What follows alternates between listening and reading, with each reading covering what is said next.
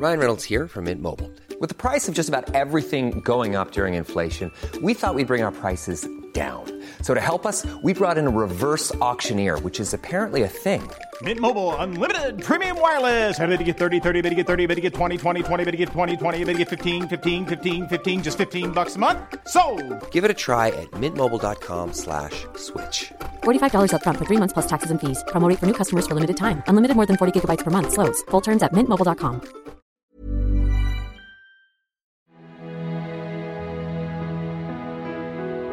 Langosta literaria. Estamos en cabina con Juan José Millás, quien está de visita en México para platicarnos de su más reciente libro, La vida a ratos. ¿Cómo estás? Pues muy bien, gracias. ¿Te trata bien México? Me trata muy bien México. México siempre me ha tratado muy bien. Es que te queremos harto aquí en México. Ya, qué bien. Tú nos quieres también mucho porque ahora vienes a compartir esta novela que es un diario, que es una novela, que es un diario y así me puedo seguir hasta el infinito, que es La vida a ratos. Bueno, yo pienso ya después de muchas experiencias con lectores y lectoras, muchos periodistas, tal, pienso que es una novela disfrazada de diario. Ya he llegado a esta conclusión, ¿no? finalmente. Porque yo al principio me preguntaba, ¿es una novela disfrazada de diario, un diario disfrazado de novela? Y finalmente hay un acuerdo prácticamente unánime en que es una novela disfrazada de diario. Son casi 200 semanas de la vida de Juan José Millas, Tres años de mi vida. Ujú. que son años de tu vida, de lo que te pasa, de lo que ves que le pasa a otra gente y de lo que se te ocurre o de las ideas que pasan por tu cabeza. Sí, yo, yo cuando, cuando proyecté este libro, yo lo primero que pensé es que yo sé cómo es la fórmula de un diario convencional, porque he leído muchos y además es un género que me gusta, pero yo quería torturar un poco el, el diario convencional, quería eh, cambiarlo, quería revolucionarlo. ¿no? Y entonces la primera decisión que tomé es que no iba a utilizar el 29 de septiembre de 2018, tal como se utiliza, sino que iba a dividirlo en semanas. ¿Esto por qué fue?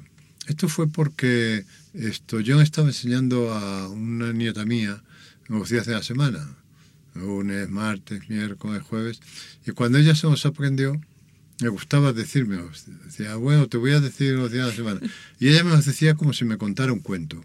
Y yo me di cuenta que la simple enumeración de los días de la semana es un cuento. Se escucha como un Qué cuento. bonito. ¿eh? Y no solamente eso, sino que cuando uno se levanta en lunes, empieza en lunes como si empezara una novela o como si empezara un cuento, como si empezara una nueva vida, ¿no? Que termina el viernes y el viernes tiene la sensación cuando cierra y se va de, que ha acabado una etapa. Es decir, que la semana es una unidad eh, narrativa, pensé yo. Entonces voy a dividirlo en semanas y eh, procurando, eso sí, que cada semana sea una unidad narrativa, es decir, que sea un cuasi cuento, para que después todas esas semanas sumadas den lugar a una unidad de mayor orden, que es la novela. ¿no?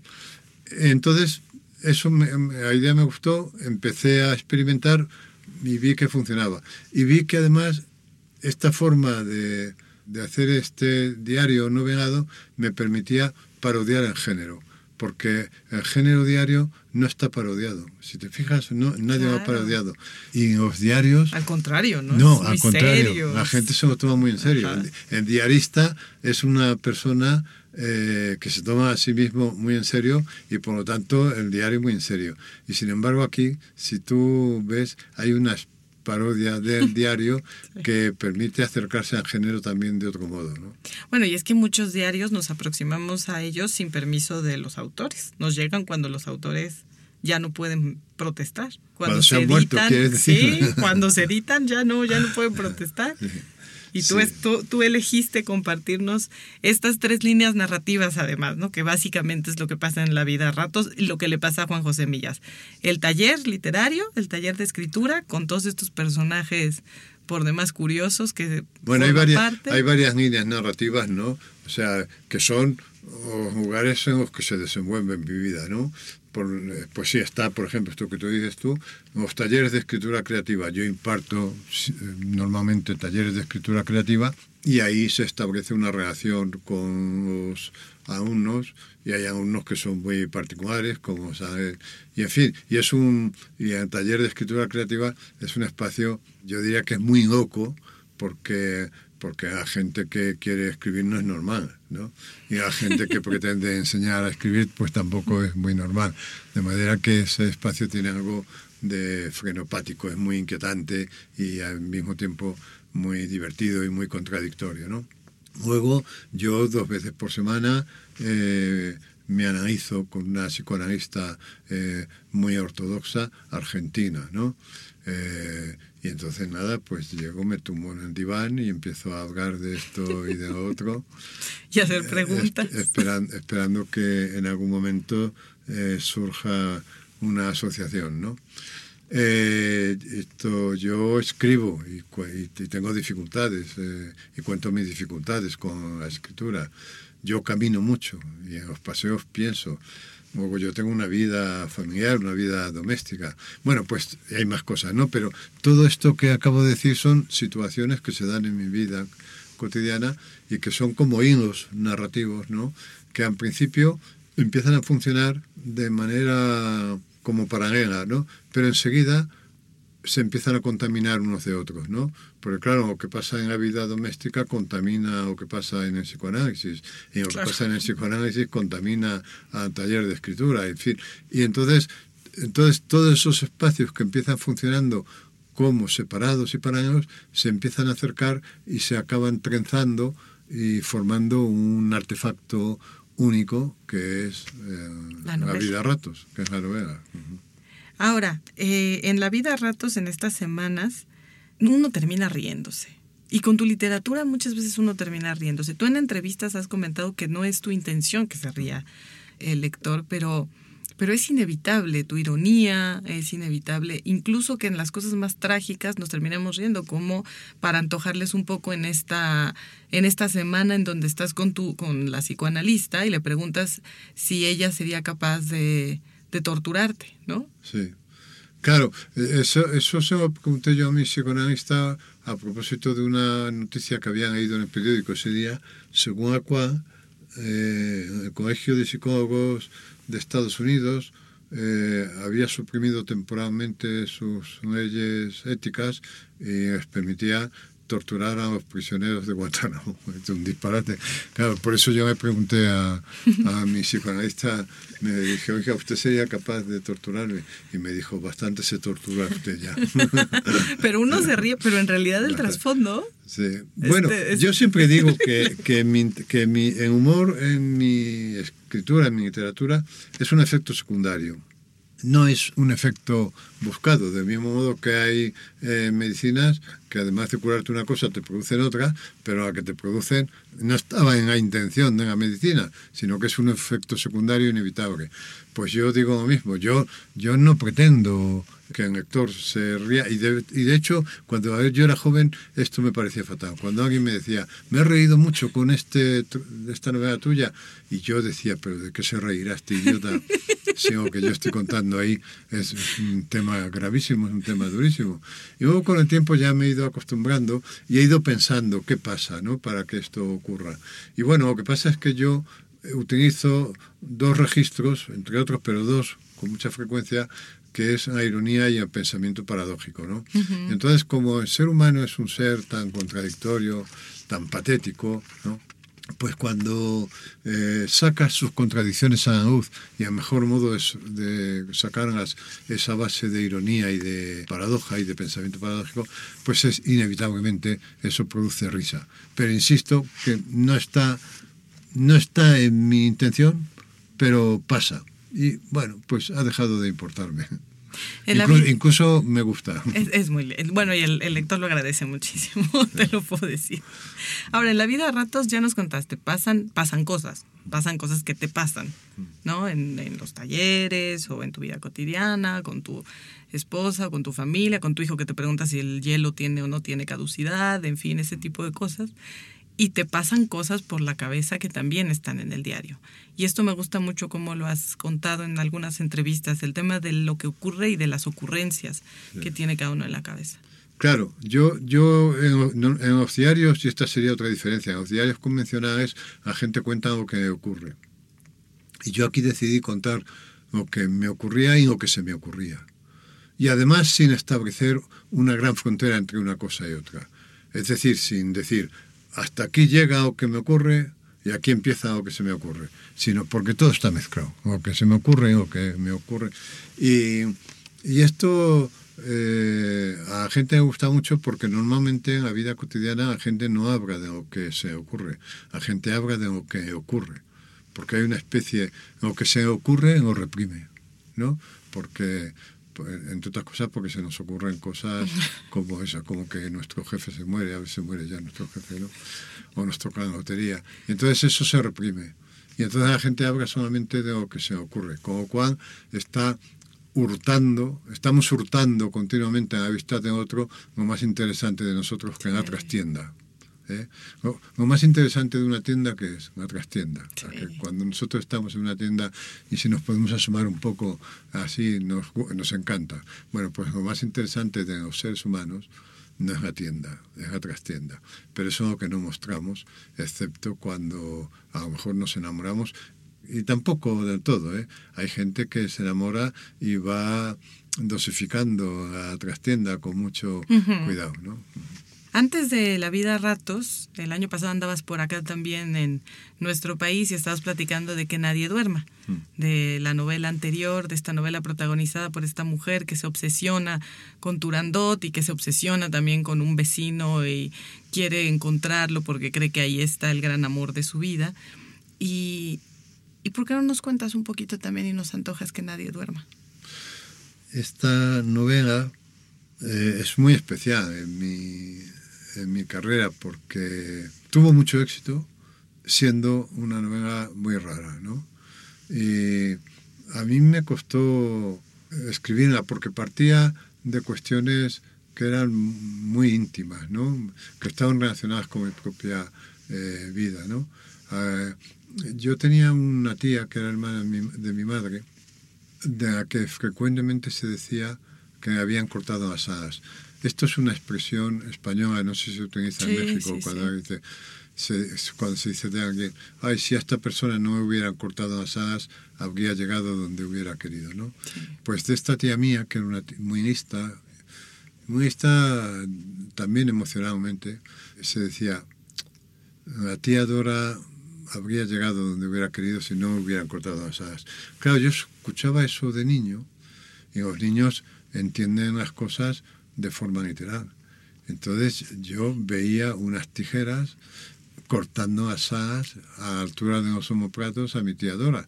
Y además pensaba que los homoplatos eran los restos, cuando se ponía en bañador, eran los restos de esas asas, porque tenían los homoplatos muy pronunciados, era muy delgada y tenían eran los restos de esas asas que habían eh, cortado. ¿no? Y esto, eh, junto al hecho de que yo me aficioné una temporada a los pájaros, quizás por eso, ¿no? También ahí se cruzaron esas dos cosas y surgió este, este personaje que es un que es un personaje pájaro, es un personaje sí. que, y que y que efectivamente y que es un personaje muy ingenuo, muy ingenuo, que se cree, que se cree lo que cuentan en la vida y eso me produce eh, muchísimas alegrías por un lado, pero también muchísimos sinsabores. Y ella conduce un taxi por Madrid, de manera que por Madrid, que podría ser cualquier gran ciudad, sí. podría ser México, podría ser Buenos Aires, podría ser París, y de manera que es una novela en la que la ciudad tiene un protagonismo muy especial, en la que la ciudad es una de las protagonistas, ¿no? Eh, y ella se mueve de manera muy nerviosa por, por la ciudad y va desfaciendo en tuertos. Ella tiene algo, tiene algo de Don Quijote, solamente que en lugar de ir a caballo va en un taxi, ¿no? Es muy generosa, se entrega es un, completamente. Es un, es un, personaje, yo diría que es un personaje brutal, de una fuerza enorme, y ya digo, esa novela me sigue dándome muchas satisfacciones, pues yo, y acaban de comprar para hacer una película. y creo que saldrá, creo que si lo hacen bien puede salir una película brutal. Gran noticia Sí, que sí. compartes con nosotros. Que nadie duerma. Ayer platicábamos de varias cosas que nos angustian en esta modernidad. Y creo que tanto en la vida a ratos como en que nadie duerma, en que nadie duerma, por ejemplo, la soledad es uno de los temas que quizá ahora la, la época que estamos viviendo eh, se vive de distinta manera y se ve reflejado en esta novela. Y en la vida a ratos también hay cosas que del, del tu cotidianidad que también vamos viendo que una modernidad tal nos puede causar risa, como decíamos, pero también nos puede angustiar, ¿no? Son novelas muy actuales en ese sentido. Bueno, eh, sí, inevitablemente la vida se cuela en ellas, están escritas, las dos ocurren en, la vida contemporánea e inevitablemente todo, todas las preocupaciones de la vida cotidiana se cuelan por sus rendijas ahí, ¿no? Y, y sí, vivimos, por ejemplo, en el asunto de la soledad que citabas, que tiene mucho que ver con también con vida a ratos, pero sobre todo con que nadie duerma. Eh, es muy llamativo, por ejemplo, que justo cuando salió la novela en, el Reino Unido crearon el Ministerio de la Soledad. En en el Reino Unido ya existe un Ministerio de la Soledad porque han detectado que hay una soledad impuesta que es terrorífica y que está creando muchos desajustes de orden social. ¿no? Hace años en Madrid hubo un suceso tremendo y es que una mujer se murió viendo la televisión en un sofá de su casa, ¿no? So- vivía sola. Sola. Y, y- y tardaron cinco años en descubrir. De manera que esta pobre mujer estuvo viendo, que además estaba viendo un programa horroroso que era Telecinco, una cadena horrorosa que es Telecinco, cinco años muerta viendo a la televisión. Y eso fue una noticia que, en fin, salió en todas partes porque era una noticia muy fuerte, pero a partir de ahí esa noticia empezó a convertirse en algo normal. No cinco años, pero sí que se descubría Sí. un cadáver en una casa y que llevaba un año muerto, eh, un hombre una mujer, o tres meses, o un mes. O sea, en Madrid empieza a ser normal y en Londres también. Y por eso crearon el Ministerio de la, So- de la Soledad. Y yo pienso muchas veces, o pienso, se me ponen los pelos de punta, en Madrid, pero podríamos pensar de México seguramente, ¿no? Yo pienso, en Madrid es una ciudad de 5 millones de habitantes y pienso, hay un número X de pisos en donde hay un muerto o una muerta, que se descubrirá dentro de dos meses, dentro de tres meses. Claro. Y entonces, claro, ahí la soledad tiene dos dimensiones. La soledad elegida es fantástica. Yo no podría vivir sin momentos de soledad. Yo necesito un espacio para estar solo y con mucha eh, frecuencia. Pero hay otra soledad que es la soledad impuesta, que es la que viven estas personas mayores que se han quedado sin familia o que la familia se ha desperdigado y, y viven en sus pisos solos y un día se mueren eh, solos y es tremendo. Y eso, y eso está muy presente efectivamente en estos dos libros. sí. Ese, está muy presente ese grado de soledad que se vive eh, eh, cu- cuando se vive en grandes aglomeraciones, curiosamente, porque yo voy con frecuencia a un pueblo de Asturias, una zona del norte de España, donde tengo una casa. Y en los pueblos no ocurren estas cosas, porque la gente vive más pendiente. Una... Es decir, otro, claro, sí. si, yo, si yo, por ejemplo, a las 10 de la mañana no he, no he ido a tomarme el café al sitio donde me voy a tomar el café, eh, las personas que llegan a la cafetería dicen, oye, Juanjo no ha venido todavía, ¿no? Y si tardo dos horas más, me llaman por teléfono. ¿Eh? Y así se han salvado. O sea, eh, ahí ocurrió eso, que una persona que había dado un ictus, un vecino mío, no se fue a tomar el café y cuando pasaron, digo, oye, es raro que esté bueno. Y llamaron, no contestaron, fueron a su casa y el hombre no se podía mover. Es decir, que, que la, la vida de los pueblos, eh, siendo incómoda por otras razones, hay un refrán español que dice pueblo pequeño, infierno grande, ¿no? Porque todo el mundo vive pendiente de todo el mundo. Pero al mismo tiempo eh, tiene esta cosa eh, más humanitaria de que tú no estás solo, no estás solo aunque vivas solo. Ahora, si tú en Madrid o en México vives solo, estás solo. Juan José Millás, escritor. La langosta literaria es seguida por muchos, muchos jóvenes, muchas personas que quieren escribir, que quieren dedicarse a escribir, que quieren ser escritores. Ya dijiste que lo primero que tienen que hacer es estar conscientes de un cierto grado de locura, como también está dicho en la vida a ratos, pero ¿qué consejo les darías? Bueno, yo les diría primero que decidieran si quieren escribir o ser escritores, que es distinto. ¿eh? Porque hay mucha gente que se cree que quiere escribir y en realidad lo que quiere es ser escritor para gozar de los beneficios fantásticos que en su cabeza tienen los escritores. Una vez decidido eso, yo les recomendaría que leyeran eh, eh, enfebrecidamente. Es decir, no se puede ser escritor si no eres un lector patológico, si no eres un lector enfermizo. Y la lectura es el combustible de la escritura. Entonces, que lean mucho y que trabajen con disciplina. No que trabajen, que no sean escritores de fin de semana, ¿no? sino que todos los días se pongan a trabajar. Y a medida que vayan trabajando, el olfato y leyendo, el olfato les irá diciendo cuándo o que acaban de escribir o tienen que romper o cuándo eso sirve para algo. Y si tienen la oportunidad de acudir a un buen taller eh, de escritura creativa, pues que acudan porque ahí se dan atajos. Quiero decir, a escribir se aprende como se puede, cada uno aprende como, se puede, ¿no? es cierto que en las universidades norteamericanas, por ejemplo, eh, ya hay asignaturas que tienen que ver con esto, con el aprendizaje de la escritura, pero en la mayoría de los sitios no hay. Entonces uno aprende como puede. Pero eh, eh, yo qué sé, o sea, yo, yo, yo a lo mejor tardé tres años en comprender realmente, en comprender realmente, no solamente teóricamente, sino emocionalmente, en qué consistía esto que llamamos el punto de vista y que es un asunto nuclear. Bueno, pues eso en un taller eh, de escritura, si el profesor es bueno y el oyente es un poco esponja, se aprende en una semana. O sea, es un atajo. Quiero decir que yo creo que los, los, talleres de escritura, cuando son buenos, cuando el profesor es bueno y cuando uno es un poco esponja, son verdaderos atajos. Pero tampoco es necesario un taller, es decir, que cada uno aprende como puede. Pero sí hay dos cosas fundamentales, que son leer y escribir. Acá estamos preparando un programa especial, Juan José Millas, de libros que te han prestado y que nunca devolviste.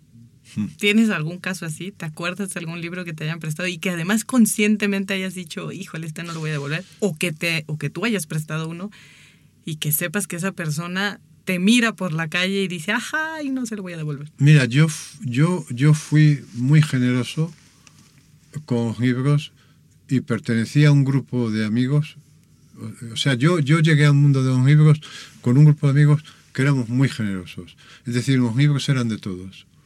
Yo leía un libro y llegaba alguien a casa y yo me decía, oye, este libro es magnífico, y se lo llevaba. Y ya no me fijaba si me lo devolvían o no. Y yo hacía lo mismo.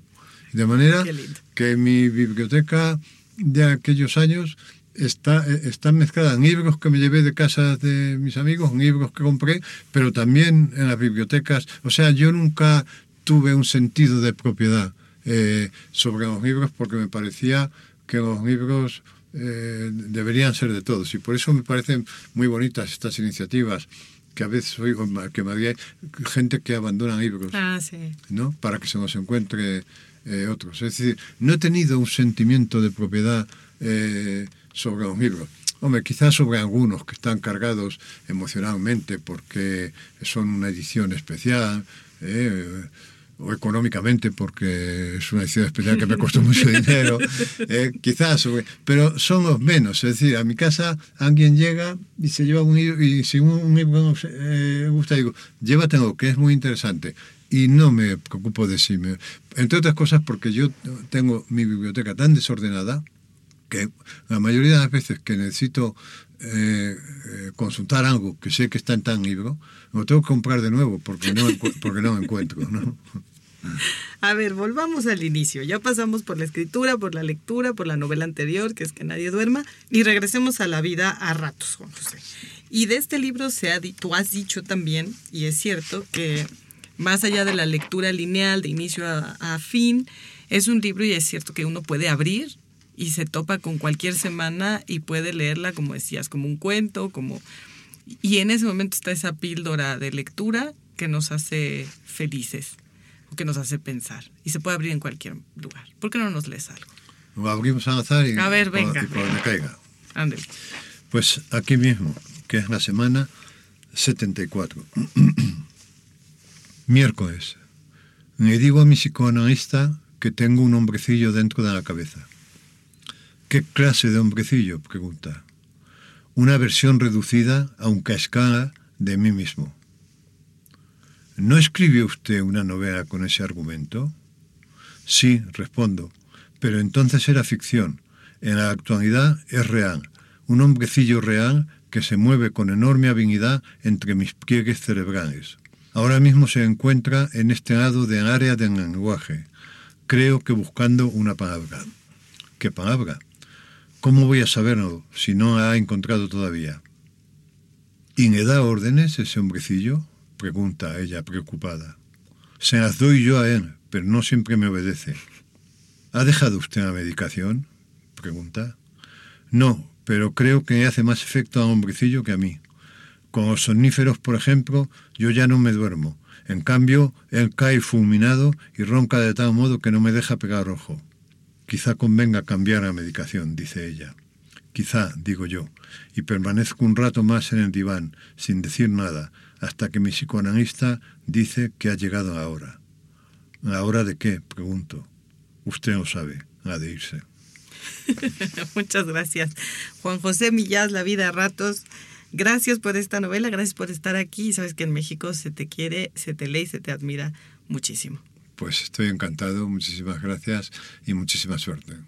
Hasta aquí esta conversación con Juan José Millás, el pretexto La vida a ratos. Hasta la próxima aquí en La Langosta Literaria. Búscanos en nuestras redes sociales, Twitter, Instagram y Facebook, arroba me gusta leer Mex. Y en YouTube, me gusta leer México.